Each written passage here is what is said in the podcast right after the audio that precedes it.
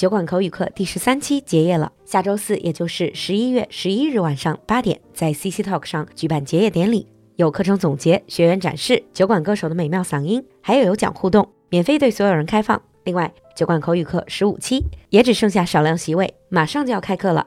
想来参加毕业点和咨询课程，就快来联系小助手吧。微信号是 l u l u x j g，l u l u 就是露露，x j g 是小酒馆的汉语拼音首字母。Now, on with the show. In the previous episode, we talked to our new guest speaker, Oliver, about his days in theater groups and on stage. And our drama talk continues today. Talking about performing on stage, really, a lot of people have stage fright, right? 就是怯场. How did you deal with it? Or did you ever have stage fright at all? Oh, I think I always had stage fright. Every time when I was ready to go on, I was waiting at the side of the stage, mm. waiting for the person before me to finish.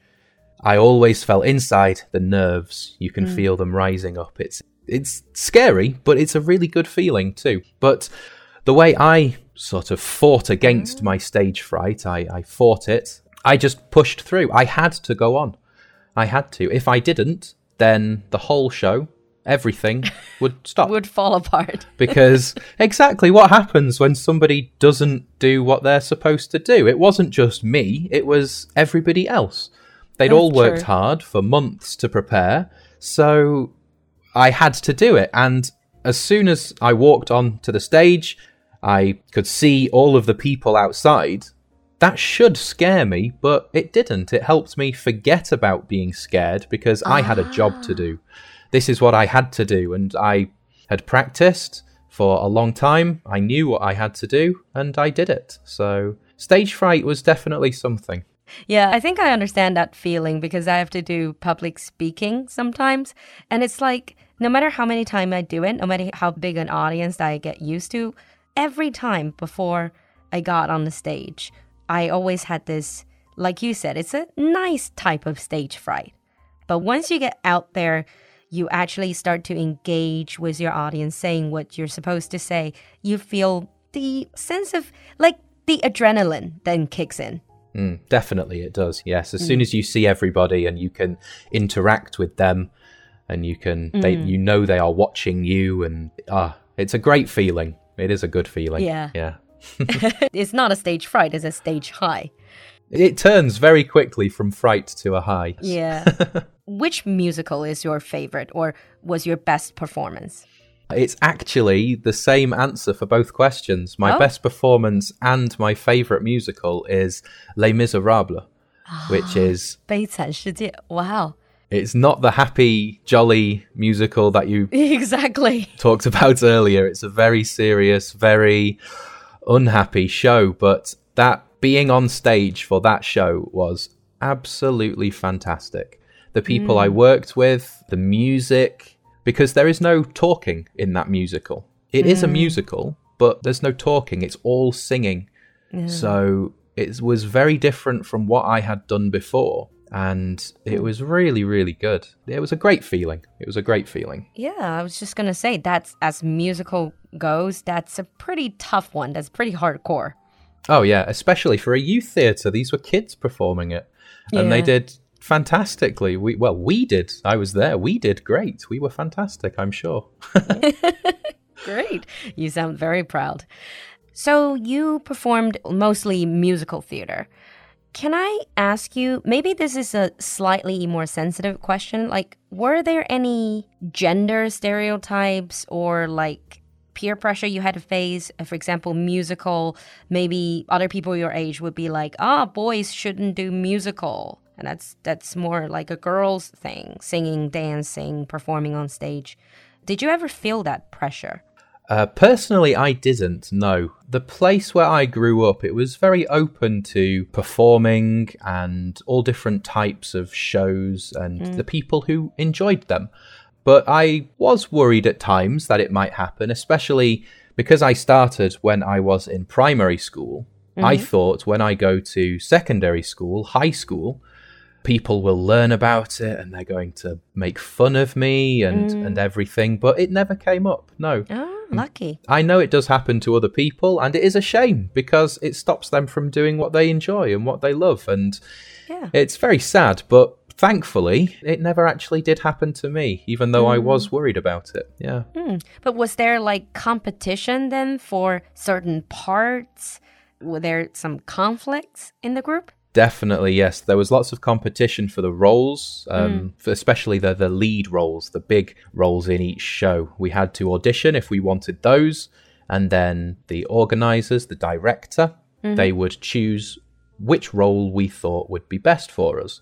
Mm. Sometimes it did feel very unfair.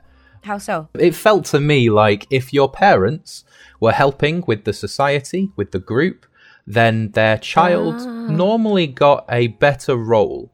That's how it felt to me. uh, I have absolutely no evidence of this, but it, that's how it felt, and and I wasn't the only one. So I think there was favoritism in there, I see. but I never got a particularly bad role from it, even if I wasn't happy with what I got. No, but uh, Yeah. yeah. there was favoritism. I think. yeah, but goes to show your acting.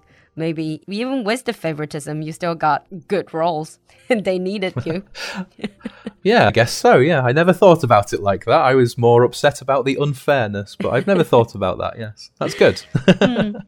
But apart from acting, rehearsing the role, were you also involved in the organization of the societies? Because these societies, they needed organization, right? You got to have a group of people that organizes the day to day stuff. Yes, of course. Um, all of these societies, they are amateur societies, so nobody gets paid for mm-hmm. doing what they do. And when I got older, maybe about 15 or mm-hmm. 16, I think, I joined the committee. It's called a mm. committee. It's the group of people who run the society. And I joined two of them because when I was 15, I was in a second group, which was for adults doing mm. shows as well. So I was on two committees doing quite different things.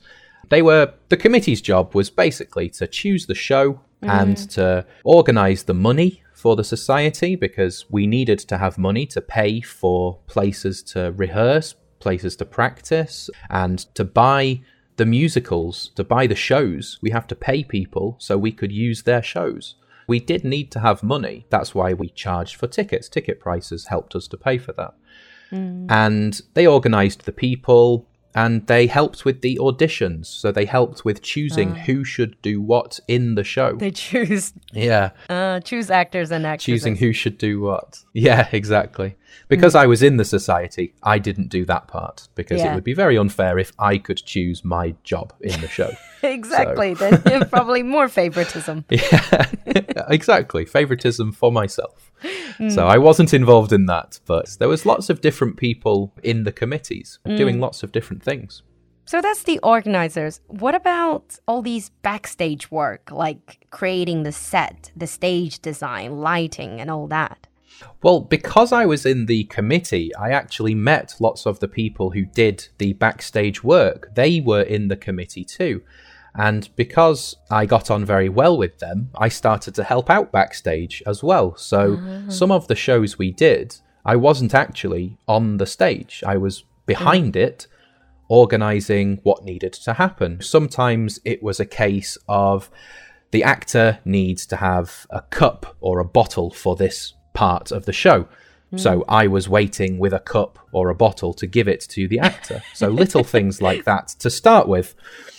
But by the hmm. time I finished, by the time I left to go to university, I was actually back of the theatre. I wasn't near the stage. I was sitting at hmm. the back with the lights. I was organising the lighting for the show. What lights does this need to do? Ah. Does that person need a light? What colour? Things like that. That's what I ended doing uh, before I left for university, and that was mm. great fun. That was very good. it sounds like you've done the whole round. The, basically, the whole ride in every bit of Yeah, the I theater think work. I have. Mm. Okay, I think we're coming to the end of our discussion. I'm sure we can go on talking about this forever. I definitely could, yes. Yeah, but can I just ask because obviously it's very popular, many people like you would join these amateur theater groups. What do you think people can gain? What are they gaining from this experience? Uh, well, the first thing I think they would gain is confidence. It takes a special kind of bravery or a special kind of courage to stand on a stage mm. in front of so many people and For to sure. sing or to act or to dance. So confidence is definitely something I would say is uh, one of the major things. But in terms of schools and for my current job as an English teacher, I'd say that drama, acting can certainly help with language as well. I totally agree. Mm. Because you have to understand what you're saying. If you don't understand what you're saying, you can't make the audience believe you. And True. that is acting. They have to believe you. Mm. So it's not just read a piece of paper, remember the words, say the words. It's you have to understand it, you have to convince them, you have to be believable. And yeah. it is it's a hard thing to do. It takes practice, but um, it helps with language learning, I think. Yeah. yeah, and I think one other thing that where drama uh, acting training helps language learning is that the whole intonation. I mean, you teach, so you must have noticed sometimes students have good pronunciations. They have good pronunciation, but they just don't seem to put any emotion in it, so they sound robotic. Definitely, yes, definitely mm. it is. My favorite is when I say, How are you? And 50 students say, I'm fine, thank you. And you? They all sound like robots. Um, that is some it's the big place i notice it but yeah english is not a it's not a robotic language we mm. don't mm. have the tones like china the different tones for the different words but our voices are never flat yeah. We move up, we go down, questions are up, and sentences are down, and it goes everywhere. And especially when it comes to emotions, happiness, anger, confusion, all these different things, the intonation really does help. And acting, language learning, and intonation, they do all go together quite well, I think. Yeah. I always wanted to sort of organize a uh, English learning, a language training course where we can train the future drama king, drama queen, using sort of a little bit of drama training in language learning. In the future, if we actually do that course, definitely invite you to be one of the trainers. That would be fantastic. It sounds great. Yeah. All right. Get back to some acting. Sounds good to me. great. Thank you so much. It has been such an enjoyable conversation. And hopefully in the future, we'll have you more in our studio talking about different things. Yeah, thank you for having me. It's been great. And I, I, would like to come back. Yeah, I've enjoyed it too. Thank you. okay. And then for our audience, if you wanted to ask any questions or if you or are also a, let's say, a theater enthusiast, let us know in the comments section. We'll see you next time. Thank you, Oliver. Thank you. Goodbye. Okay. 今天的节目你喜欢吗？赶快联系小助手加入酒馆社群吧。小助手的微信号是 l u l u x j g，我们在酒馆等你。